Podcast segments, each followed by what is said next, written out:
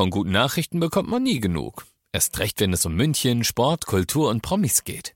Lesen Sie selbst gute Nachrichten. Heute in der Abendzeitung und auf abendzeitung.de. Abendzeitung. Die ist gut. 95.5 Charivari präsentiert. Einfach machen. Mutige Münchner, die jetzt ihren Traum leben. Der Podcast mit Susanne Brückner. Herzlich willkommen zu meinem neuen Podcast, der für mich ein echtes Herzensprojekt ist. Ihr hört in diesem Podcast Menschen, die ganz mutig ihren Traum gefolgt sind, die ganz mutig ihre eigene Vision verwirklicht haben, ganz egal, was das Umfeld dazu gesagt hat, ganz egal, wie verrückt vielleicht diese Idee erstmal erscheinen mag. Diese Menschen haben alle eins gemeinsam, sie haben sich nicht beirren lassen und sind einfach ihren Weg gegangen und sagen jetzt, wir sind glücklicher als jemals zuvor. Ich hoffe, diese Geschichten inspirieren euch genauso wie mich und ich wünsche euch jetzt ganz viel Spaß beim Zuhören.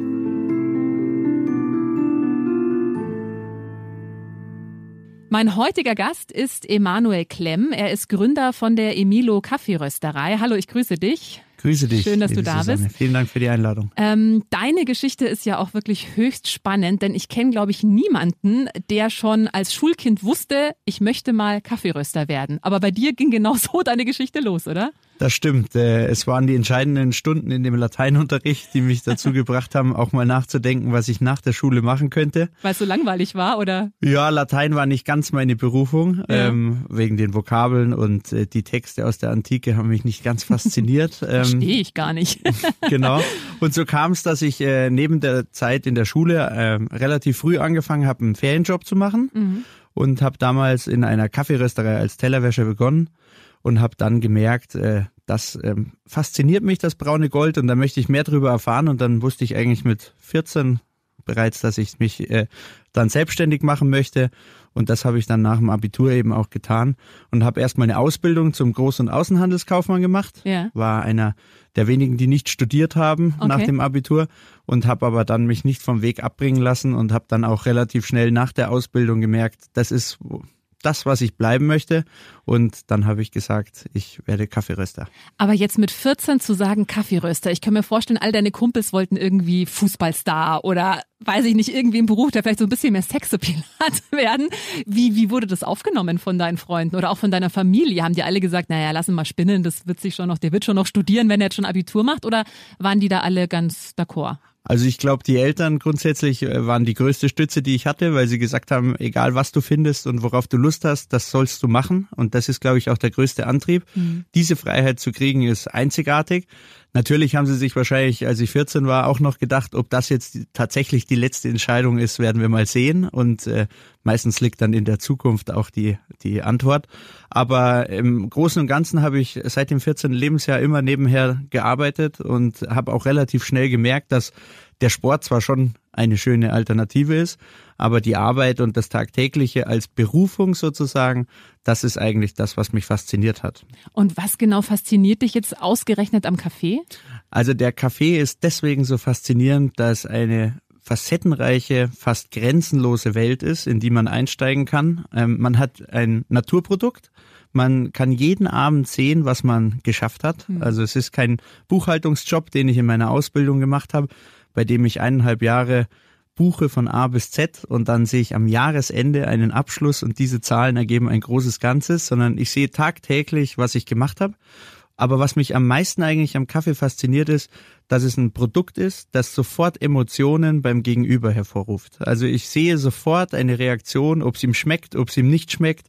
Ähm, der Konsument beziehungsweise ja der der Trinkende sagt, mir schmeckt der Kaffee, damit verbinde ich eine positive äh, Verknüpfung und das ist eigentlich das, was es so ausmacht. Man bekommt ein ein Feedback in kürzester Zeit. Hm. Wie viel Tassen Kaffee trinkst du eigentlich, wenn ich mal kurz einhaken darf? Das kommt ganz auf den Tag drauf an. Also wenn er früh beginnt und lang bis in die späte Nacht ist, dann sind es ein paar Tassen mehr. Aber ich würde mal sagen so zwei bis drei. Aber ich trinke nicht übermäßig viel. Das habe ich in der Jugendzeit gemacht. Da habe ich auch meine zehn Espressi am Oh Tag Gott. gehabt. aber irgendwann Durch den kommt Tag man, vibriert. Dann. Genau, aber Ja. irgendwann kommt man dann wieder aufs normale Niveau, dass Mhm. man sagt, es muss sich einpendeln. Ja. Jetzt hast du gerade schon erzählt, du hast dann eine Ausbildung gemacht zum Groß- und Einzelhandelskaufmann. Wie ging es dann weiter? Also nach der Ausbildung ging es dann so weiter, dass ich noch einen Ausbilderschein draufgelegt habe, so dass wir heute auch ein Betrieb sind, der selber ausbilden kann, was wir auch schon erfolgreich gemacht haben. Und dann habe ich äh, mich dazu entschlossen, direkt danach tatsächlich den Sprung ins kalte Wasser zu machen und in die Selbstständigkeit zu gehen. Ich Direkt mein- nach der Ausbildung. Direkt nach der Ausbildung, also wenige Monate, drei, vier Monate danach. Und äh, so wie es natürlich ist, dass man als, Aus, äh, als aufmüpfiger Ausgelernter natürlich sagt, das, was ich hier gemacht habe, das kann ich noch besser. Und das war dann der Schritt, als gebürtiger Münchner hier in München eine Kaffeerösterei zu machen. Boah, aber da hängt ja unfassbar viel dran. Du musst ja erstmal irgendwie äh, eine Immobilie finden, du brauchst den Platz, du brauchst ja auch ein Startkapital. Wie hast du das finanziert? Also grundsätzlich ist es so, das sind genau die richtigen Fragen, die entscheidend sind. Ich glaube, wichtig ist, wenn man auch über die Finanzierung spricht etc., sich gewisse Ziele zu setzen, die realistisch sind. Natürlich kommt es immer darauf an, welches Wachstum kann man jetzt generieren und damit ist dann wieder Liquidität verbunden und große, große Aufgaben der Finanzierung sozusagen. Aber wenn man ein gesundes Grundkapital hat, dann kann man mit relativ wenig Geld den Schritt in die Kaffeerösterei bereits wagen, weil lediglich was man braucht, ist eine Lagerhalle, die bezahlt man auf Miete. Man braucht äh, unter Umständen schon einen Angestellten, wenn man anfängt. Und man braucht Gerätschaften. Aber die Gerätschaften sind relativ günstig im Vergleich zu anderen Investitionen. Also kosten manche Autos mehr als eine Röstmaschine. Okay. Und dann hast du einfach mal losgelegt. Genau. Wie hast du denn das Kaffeerösten gelernt? Also das Kaffeerösten war natürlich so, ich hatte vorhin angerissen in der Ausbildung in dem in der Kaffeerösterei, die ich eben zu Schulzeiten schon besucht habe, in der habe ich dann auch meine Ausbildung gemacht. Und dann habe ich relativ schnell gesehen, äh, das Tellerwaschen ist nicht ganz meine Berufung. Und habe dann von der Gastronomie in den Produktionsbereich gewechselt und habe dort von der Pike auf tatsächlich lernen dürfen, wie die Kaffeerösterei funktioniert und wie sie aufgebaut ist. Und wie es oft so ist, was man auch heute jetzt in Anführungsstrichen in jungen Jahren, aber mit auch schon über 15 Jahren Berufserfahrung sagen kann, ist, dass es keinen Tag gab, der umsonst war. Und da möchte ich ein kleines Beispiel bringen. Ich habe damals meine Ausbildung angefangen und hatte eigentlich vor, eine Ausbildung als Groß- und Außenhandelskaufmann zu machen. Ich habe in dem Betrieb weitaus mehr gelernt, als ich je überhaupt lernen hätte können in einem Theorieunterricht. Aber ich habe eigentlich meine ganze Zeit der ganzen Lehrzeit in der Buchhaltung verbracht. Und damit wusste ich aber dann auch, wie die Zahlen ineinander greifen, auf was es ankommt. Und äh, jegliche Überstunden, die man dort geschoben hat, haben sich am Schluss alle ausgezahlt, weil man natürlich wusste, wie funktioniert jetzt auch eine Kaffeerösterei vom Inneren. Bevor ich die Ausbildung gemacht habe, konnte ich natürlich schon hineinschnuppern in den Produktionsbereich und sehen, wie die Rösterei als technische Rösterei funktioniert. Von Rösten, Mahlen, Verpacken etc. Und somit hatte ich dann durch die Anfangszeit in der Gastronomie, über die Zeit in der Rösterei und die Lehrzeit in der Buchhaltung den kompletten Überblick. Und das hat dann auch vieles ermöglicht, aber es war auch viel Herzblut und viel Leidenschaft, die man vorher reingesteckt hat, wo viele sagten, ja, wofür, weil du den Sport angesprochen hast, wofür arbeitest du denn jetzt Samstag so und so viele Stunden oder unter der Woche? Lass uns doch mal auf den Sportplatz gehen oder so.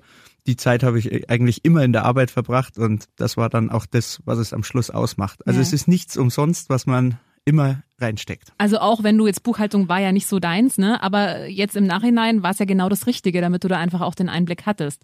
Genau. Ja. Ähm, was du vorhin gesagt hast, eben auch mal am Samstag arbeiten, hat sich, also hast du da manchmal auch gedacht, ach, irgendwie schade, dass ich jetzt das verpasse, mal mit Kumpels irgendwie ins Kino gehen oder auf den Sportplatz? Oder hast du so dafür gebrannt, dass es für dich eigentlich eh nichts anderes gab als diese Kaffeegeschichte? Also es ist tatsächlich eine gute Frage, aber es ist bis heute so, dass ich äh, brenne aus Leidenschaft für dieses Thema und Ja. äh, ich habe auch erst letzte Woche wieder eine Woche gehabt, äh, in fünf Tagen über 90 Stunden. Das passiert und diese Wochen gibt's, weil wir neue Produktionsanlagen bekommen haben. Aber ich glaube, ich habe noch nie eine Minute aufgerechnet und das ist das Entscheidende, dass ich vielleicht irgendwann mal in 10, 15 Jahren sage, da habe ich was verpasst. Das wird das große Rätsel. Aber zum Tag heute habe ich keinen Tag, den ich bereue, wo ich sage, jeden Tag, den ich das gemacht habe, habe ich das Gefühl gehabt, dass ich das Richtige mache. Und das ist eigentlich das Wertvollste. Hast du nicht auch manchmal Momente, also jetzt 90 Stunden die Woche, das ist meine Ansage, hast du manchmal auch Momente, wo es dir zu viel wird oder wo du denkst, boah, jetzt bräuchte ich aber schon irgendwie mal Urlaub oder mal jetzt mal nix mit Kaffee? Also die Momente gibt's definitiv. Ich kann mich gut erinnern, ich habe äh, damals nach der Gründung drei Jahre lang keinen Urlaub gemacht und habe dann nach drei Jahren äh, tatsächlich eher durch einen Zufall äh, eine Reise in die Arktis gemacht. Mhm. Da springen wir kurz. Ich hatte eine Tierpatenschaft im Tierpark Hellerbrunn für ein Eisbärenbaby übernommen. Mit einem zweiten Paten, Norbert Rosing. Ein Freund äh, ist es geworden, den ich sehr schätze. Und äh, der meinte nur beim ersten Kennenlernen im Tierpark, du, ich fahre in drei Monaten wieder in die Arktis, wie schaut's bei dir aus, magst du mitfahren? Und ich hatte drei Jahre keinen Urlaub mhm. gemacht und dann habe ich gesagt, ja gut, äh, warum nicht? Und ja. ich hatte meinen Terminkalender gar nicht angeschaut und habe gesagt, ich mache das. Und wie das so ist, mein, mein Wort zählt. Und dann sind wir da hingefahren und das war die beste Auszeit, weil diese, diese Zeit hat mich rausgerissen aus diesem, man glaubt immer, der wichtigste Mensch zu sein. Aber wenn man mal in der Arktis ist und äh, keiner einen erreichen kann, dann äh, sieht man mal, wie klein die Welt ist und so ein schmilzender Eisberg, der gibt einem dann schon ein Größenverhältnis, das wir hier in unserem Alltag nicht haben. Aber unterm Strich, um darauf zurückzukommen, Urlaub muss natürlich sein. Jetzt haben wir Emilo acht Jahre und äh, ja, es ist am Schluss so, dass jetzt es sich langsam nivelliert, dass es mhm. auch gute Tage gibt. Also die 90 Stunden letzte Woche waren jetzt nicht gängig jede Woche. Aber man darf auch nicht vergessen, dass es Phasen in einem Unternehmen gibt, in denen mehr los ist, so wie damals in der Weihnachtszeit oder künftig in Ostern. Ähm, das ist einfach äh, ja entscheidend, ein, ein Punkt, den man als Selbstständiger im Endeffekt äh, realisieren muss. Man muss priorisieren und man muss verstehen, wo liegt die beste Möglichkeit, äh, ja, das Bestmögliche umzusetzen. Hm. Was ist denn für dich die größte Herausforderung am Selbstständigsein? Die größte Herausforderung ist, glaube ich, das tagtäglich neu einstellen. Also wenn man überlegt, ich habe damals meinen Businessplan gemacht mit Anfang 20, äh, habe damals gesagt, okay, ich kaufe mir eine Rüstmaschine, ich habe die erste Lagerhalle in der damaligen Kultfabrik im ehemaligen Pfanni-Gelände. Das war auch als kleiner Schwenk äh, ein Praktikum, das ich bei einem Architekten gemacht habe der die ganze Fläche umgebaut hat. Und das äh, war dann die Möglichkeit, dass wir diese Lagerhalle in der Kultfabrik überhaupt anmieten können, ging auch über die Netzwerke, mhm. die man damals bekommen hat. Also mhm. auch keine verschenkten Mühen, mhm. die man in diesem Praktikum ver, äh, verschwendet hat oder äh, absolviert hat, sondern am Schluss hat sich das auch wieder ausgezahlt. Mhm. Und ähm, genau, also das die größte Herausforderung ist eben, dass man jeden Tag sich neu einstellen muss. Und äh, heute besteht mein Job, würde ich sagen, aus über 30 Prozent Personalpolitik. Das heißt, oder Personalmanagement würde ich es besser nennen. Politik ist immer gleich äh, sehr berechnend, aber es ist eher Personalmanagement. Was sind die Anforderungen, die Mitarbeiter haben? Und die Ressource Mitarbeiter ist im Endeffekt äh, ja eigentlich die größte Herausforderung für einen Unternehmer. Eine Maschine, die kann man kalkulieren, auf der kann man sagen, da kann ich so und so viel Kaffee produzieren, auf der kann ich so und so viel Päckchen verpacken. Die läuft vielleicht mal nicht, aber die kann ich reparieren. Aber einen Mitarbeiter zu motivieren, ist, glaube ich, die größte Herausforderung. Und ähm, ja, ich bin, bin sehr froh, dass wir ein sehr starkes Team haben, was auch äh, das letzte Jahr so bewältigt hat mit allen mhm. Herausforderungen, die wir hatten. Mhm. Ähm, konntest du das immer schon Mitarbeiter führen oder war das, hast du da irgendwelche Ausbildungen, Coachings oder so gemacht? Also ich habe in der Tat nie ein Coaching für dieses Thema gemacht. Ich glaube, es etwas vergleichen zu können. Ich hoffe, es ist nicht zu so anmaßend, aber es ist so ein bisschen wie der eine kann zeichnen mhm. und der andere kann dafür besser rechnen und äh, so liegt einem die Personalführung mehr und äh, das Sprechen mit Menschen oder überhaupt das Zeitverbringen und das ist auch das, was mich bei Emilo so fasziniert. Der Kaffee ist das eine, aber überhaupt die, die Begegnungen, die Menschen, die man kennenlernen kann, die Zeit, die man verbringt.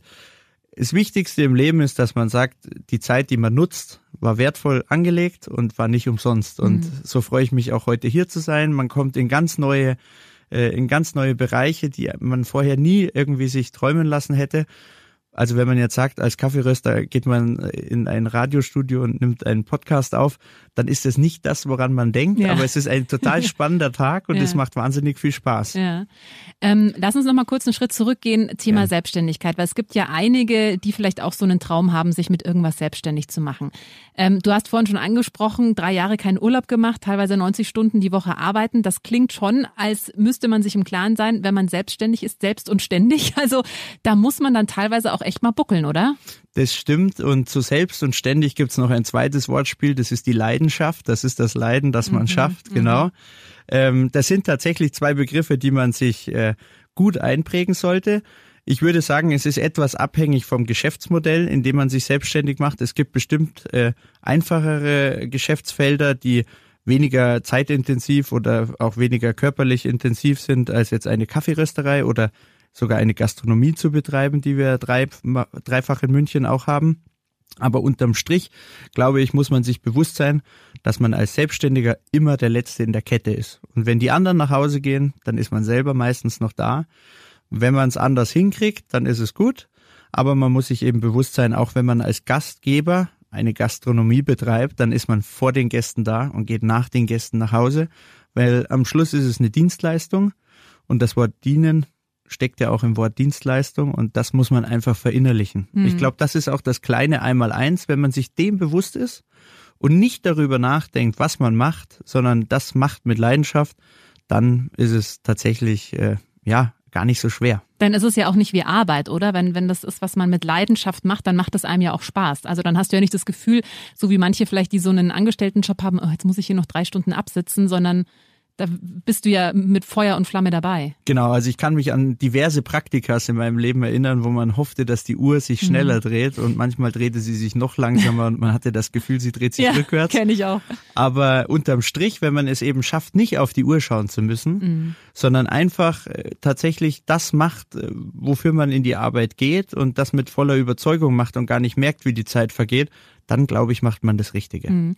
Du hast es vorhin schon angesprochen. Es ging ja dann von der reinen Rösterei auch äh, dahin, dass ihr äh, Cafés eröffnet habt. Und ich glaube, ihr seid so ziemlich äh, der einzige Laden, der jetzt letztes Jahr während der Pandemie noch einen dritten Laden aufgemacht habt im August. Also ihr seid ja unglaublich erfolgreich. Klar liegt es bestimmt zum einen an eurem wahnsinnig tollen Kaffee, aber ja nicht nur. Was ist denn das Erfolgsrezept deiner Meinung nach, dass ihr, obwohl eine Pandemie ist, obwohl ihr ja auch äh, jetzt zuhattet in den Lockdowns, warum könnt ihr trotzdem noch einen Laden eröffnen? Also ich glaube, entscheidend an dem Ganzen ist erstmal, dass wir tatsächlich ein wahnsinnig gutes Team haben, das es überhaupt ermöglicht, auf verschiedene Situationen zu reagieren. Aber einer unserer Grundwerte, den ich äh, tatsächlich, glaube ich, sehr lebe und den auch viele bei uns leben, das ist Mut. Und Mut ist das, was es braucht, um Unternehmer zu sein. Mhm. Lustigerweise ist es aber so, dass man selber gar nicht empfinden würde, man ist mutig. Wir haben äh, einmal ein Magazin gemacht mit dem Monothema Mut und haben vier Protagonisten ausgesucht, die alle für uns den Begriff Mut quasi auf unterschiedliche Weise interpretieren. Und das Spannende war, keiner dieser einzelnen vier Protagonisten hätte sich als mutig bezeichnet. Mhm. mhm. Aber ich glaube, dass es genau dieser Schritt ist, den man braucht, gegen den Strom zu schwimmen und eben zu sagen, das probiere ich aus. Natürlich mit einem Risikomanagement, dass man abwägt, funktioniert's, funktioniert's nicht. Aber wenn man der Sache eine Chance gibt, dann entstehen tolle Sachen. Und ich erinnere mich noch, wie viele gesagt haben, also eine Kaffeerösterei im gesättigten Markt in München, weiß ich jetzt nicht, ob man das noch braucht. Aber am Schluss haben wir eben jetzt acht Jahre Bestand gehabt und äh, freuen uns, eine gute Entwicklung zu haben. Und ich glaube, dass aber tatsächlich dieser tagtägliche Ehrgeiz, den wir auch an den Tag legen, immer für den Kunden das Beste zu, zu liefern, das Beste von der Bohne bis zur Tasse, das ist auch wirklich das, was wir verinnerlichen. Und wenn wir das schaffen, jeden Tag nur ein kleines bisschen draufzulegen, beziehungsweise nicht schlechter zu werden, dann haben wir schon alles geschafft. Und ich glaube, das ist auch das, was es uns ermöglicht, heute da zu sein. Mhm. Konsequent, überlegt, aber auch diszipliniert zu sein. Du hast gerade Mut angesprochen. Heißt es, dass du Angst gar nicht kennst oder heißt es, dass du Angst kennst, aber es einfach trotzdem machst? Also es wäre falsch, wenn ich jetzt sagen würde, ich hätte keine Angst. Mhm. Natürlich habe auch ich als Mensch äh, Ängste, die hat jeder, glaube ich, von uns, die fallen aber unterschiedlich stark aus. Und die Frage ist, wovor hat man Angst? Also ich habe keine Angst, etwas zu verlieren. Mhm. Und ich habe auch keine Angst davor zu scheitern. Mhm. Weil nur aus einem, ja, aus einer Reflexion oder auch einer Kritik kann ich mich überhaupt verbessern? Was mein größtes Problem eigentlich ist, äh, abgesehen jetzt von der Angst, äh, die für mich kein Problem ist, ist, wenn Leute kommen und sagen, es gibt nichts, das ist schon das Beste, was es gibt, äh, man kann eigentlich nichts mehr verbessern. Das ist für mich die größte Herausforderung, weil es gibt immer was zu verbessern. Und wenn man nichts verbessern kann, wird man automatisch schlechter. Mhm. Ja, das ist, äh, das ist eben der größte Punkt und deswegen bin ich immer froh über konstruktive Kritik. Und es soll auch jeder bei uns immer alles ansprechen, weil nur wenn wir wissen, zum Beispiel in der Verpackung haben wir das und das Problem und wir könnten das und das lösen durch eben ein neues äh, Tool oder ein, eine neue Maschine, dann können wir uns weiterentwickeln. Mhm. Aber wenn jeder immer sagt, ja, das passt alles und es ist optimal, dann werden wir uns nie verbessern. Mhm, dann und wird man auch bequem irgendwie. dann ne? wird man bequem Mhm. und äh, der, der Satz, der danach kommt, der ist, ja, das haben wir immer schon so gemacht. Mhm, und ja. wenn der kommt, dann ist es eigentlich schon zu spät. Also Ich finde es gerade so spannend, weil du gesagt hast, du hast überhaupt keine Angst, zu, was zu verlieren oder zu scheitern. Jetzt hatten wir ja ein sehr, sehr anspruchsvolles Jahr mit Corona. Ähm, ganz viele äh, Cafés, Restaurants standen äh, kurz vor dem Nichts. Hattest du da auch, du hast ja auch Personalverantwortung, hast Mitarbeiter, hattest du da auch keine Angst, dass jetzt alles den Bach runtergeht, du alles schließen musst und alle kündigen musst? Also man muss vielleicht auch sagen, wir hatten eine glückliche äh, Situation, da wir die letzten Jahre gut gewirtschaftet haben und auch gut dastanden. Aber natürlich muss man auch als Unternehmer ehrlich zu sich sein und sagen, es ist schon so, dass man in Krisenzeiten auch wieder umdenken muss und neu investieren muss. Aber ich glaube, der springende Punkt war der, wir haben nie darüber gezweifelt, dass wir dieses Geld, das wir jetzt in ein neues Konzept oder ein ähnliches Konzept in abgewandelter Form investieren, jemals wieder zurückkommen wird, sondern wir sind davon fest ausgegangen, dass es zurückkommt. Genauso wie wir damals auch investiert haben, um überhaupt die Kaffeerösterei aufzumachen. Und das ist, glaube ich, das Entscheidende. Also selbstverständlich, wir haben über 30 Mitarbeiter und da ist es natürlich so, dass man sagt, Gut, da hat man äh, gewisse Verbindlichkeiten und äh, ich bin auch wirklich froh, dass wir es geschafft haben, äh, dass das Thema Kurzarbeit bei uns äh, keine große Relevanz hat ähm, und wir wirklich auch in der Gastronomie, was glaube ich für die Gastronomie echt äh, toll ist, keinen einzigen Mitarbeiter mehr im gastronomischen Bereich äh, in der Kurzarbeit haben. Unglaublich. Und ähm, aber der der springende Punkt ist, glaube ich, die Selbstverständlichkeit, das Konzept ändern zu müssen. Mhm. Also für Mhm. mich ist äh, eine Herausforderung in der Pandemie die gewesen, dass ich gesagt habe, natürlich, wir können sagen, das läuft nicht optimal, das läuft nicht optimal, das läuft noch schlechter. Aber wir haben unser Konzept umgestellt, wir haben ein weißes Blatt Papier genommen, wir haben gesagt, was sind die Anforderungen, bei denen wir glauben, müssen wir landen. Und dann ist die Herausforderung mehr oder weniger wie eine Änderung des Gesetzestextes gewesen. Wenn es heißt, heute ist die Mehrwertsteuer so, dann müssen wir uns auch dran halten und dann muss die Kalkulation geändert werden. Und dort sind wir alle davon ausgegangen, tatsächlich, dass es einen zweiten, eine zweite Welle geben wird.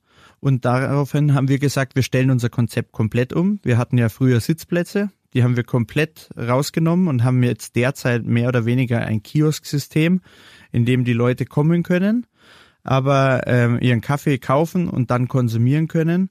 Da hat dann die drei, vier, fünf Monate, in denen es wieder Lockerungen gab, jeder gesagt, ja, und wieso können wir uns bei Emilio nicht hinsetzen? Und dann haben wir einfach noch drei, vier Monate warten müssen und dann wurden wir bestätigt. Und ich glaube, dieser Glaube daran, das ist auch das Entscheidende. Ein Leitspruch ist auch immer, das Können liegt im Wollen. Also wenn wir wollen, dann können wir fast alles schaffen. Und dann gibt's eigentlich nichts, was uns aufhalten kann. Ja. Du hast vorhin gerade angesprochen, äh, Mitarbeiter, äh, 30 Mitarbeiter sind's. Nach was für Kriterien suchst du die denn aus? Du hast ja teilweise wahrscheinlich auch Studenten, die da so äh, jobben. Du hast ja wahrscheinlich nur Festangestellte. Ähm, gibt's da gewisse Kriterien, die dir am wichtigsten sind? Äh, Das ist tatsächlich eine sehr gute Frage, weil, wie ich vorhin eingangs auch gesagt hatte, das Personalmanagement ist eigentlich die herausforderndste äh, Aufgabe, die wir bei uns im Unternehmen haben. Es ist so, dass wir tatsächlich nur Vollzeitkräfte haben. Und ähm, es gibt verschiedene Konzepte. Der eine sagt, äh, er möchte lieber mit äh, Studenten arbeiten, die frischen Wind reinbringen. Der nächste sagt, er möchte lieber mit erfahrenen Mitarbeitern arbeiten. Zweiteres ist eher meine Meinung. Ähm, wir haben nichtsdestotrotz viele Quereinsteiger, die wirklich noch nie in der Gastronomie gearbeitet haben, aber einen brillanten Job abliefern, seitdem sie bei uns sind. Aber das Wichtigste ist auch immer, dass wir Leute finden, die dem Unternehmen loyal gegenüber sind, weil das ist wirklich eine, ein Punkt, der extrem wichtig ist fürs Unternehmen auch, der unterschätzt wird.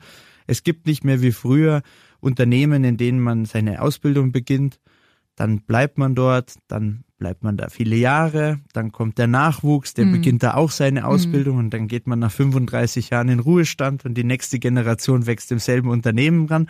Das gibt's heute nicht mehr. Die Lebenszeit ist viel kürzer eines Arbeitnehmers und ich freue mich über jeden Mitarbeiter, der wirklich lang bei uns bleibt, auch seine Entwicklungsmöglichkeiten hat und der mit dem Unternehmen auch wachsen kann. Also wir haben Unternehmer, die sind äh, Mitarbeiter, die sind während sie bei uns sind, Familieneltern geworden, haben Familienzuwachs gehabt, sind umgezogen.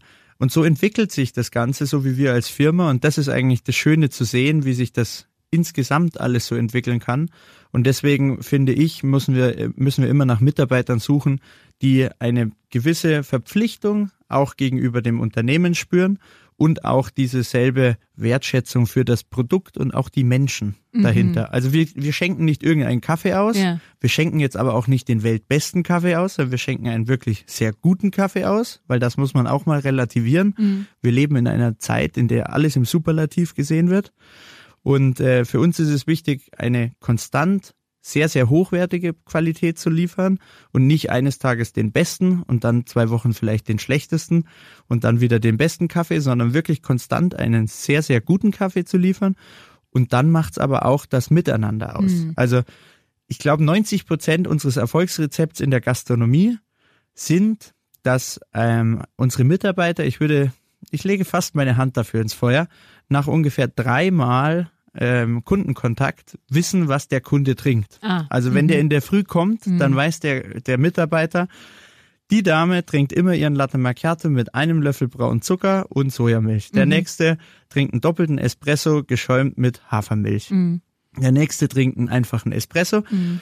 Und was gibt's denn Schöneres, als in der Früh wohin zu kommen, wo man mit einem Lächeln begrüßt wird, es wird gar nicht thematisiert, was man bestellt, weil das weiß man sowieso. Und mhm. dann ist es wie zu Hause. Absolut. Und das ist, glaube ich, unser ja. Punkt. Und das kriegt man nicht von dem Studenten, der sagt, äh, ich mache das jetzt mal als Job und wenn der Job vorbei ist, dann gehe ich äh, feiern oder mhm. dann gehe ich ins Studio. Das sind alles unterschiedliche Anforderungsprofile. Da mag es auch Studenten geben, die sehr eifrig sind und die das alles nachvollziehen oder alles auch machen würden aber im Großteil findet man das erst bei Vollzeitangestellten. Mm, die sich wirklich damit identifizieren. Ja. ja. Also eigentlich suchst du nach äh, Menschen, die genauso begeistert sind wie du von diesem Produkt, ne? Das stimmt, ja. Also, also beziehungsweise auch daran fasziniert sind, dass der Moment der Begegnung und des Gegenübers das mhm. Entscheidende ist. Mhm. Also das Produkt und die Werteverständnisse müssen passen, die müssen auf einem gleichen Level sein aber es ist das Miteinander, hm. das auch entscheidend ist. Ja, also ich kenne das von mir selber, jetzt gerade als du das erzählt hast, dass die nach dem spätestens dritten Kundenkontakt wissen, wie man seinen Kaffee trinkt. Äh, ich habe früher äh, in der Max-Vorstadt gewohnt und da war gegenüber so ein SB-Bäcker. Es gab ein bisschen weiter weg einen Bäcker, der war richtig gut, der hat selber gebacken. Ich bin immer zu diesem SB-Bäcker, weil der hat mich mit Namen begrüßt. Ich hatte einmal meinen Geldbeutel daheim vergessen. Ja, ja, du zahlst dir morgen, kein Problem. Der hat mir dann mal kurz vor Ladenschluss auch mal was geschenkt, was er sonst weggeschmissen hätte. Und das sorgt für so eine, gerade in so einer Großstadt, ja, die ja doch so ein bisschen anonymer ist als noch vielleicht auf dem Land, das sorgt ja für so eine enge Kundenbindung.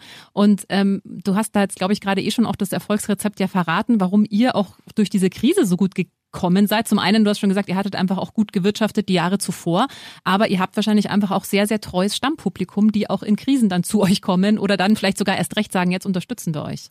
Definitiv, das war ein großer Punkt. Also da müssen wir sehr dankbar sein. Wir haben einen extrem hohen Prozentsatz an Stammkunden. Auf der anderen Seite haben wir natürlich auch unser komplettes Konzept überworfen, mhm. was auf wenig Verständnis bei vielen mhm. Stammkunden geführt hat, weil der Stammkunde wollte ja doch lieber sitzen und äh, Zeit verbringen und dazu noch einen Kuchen essen oder so.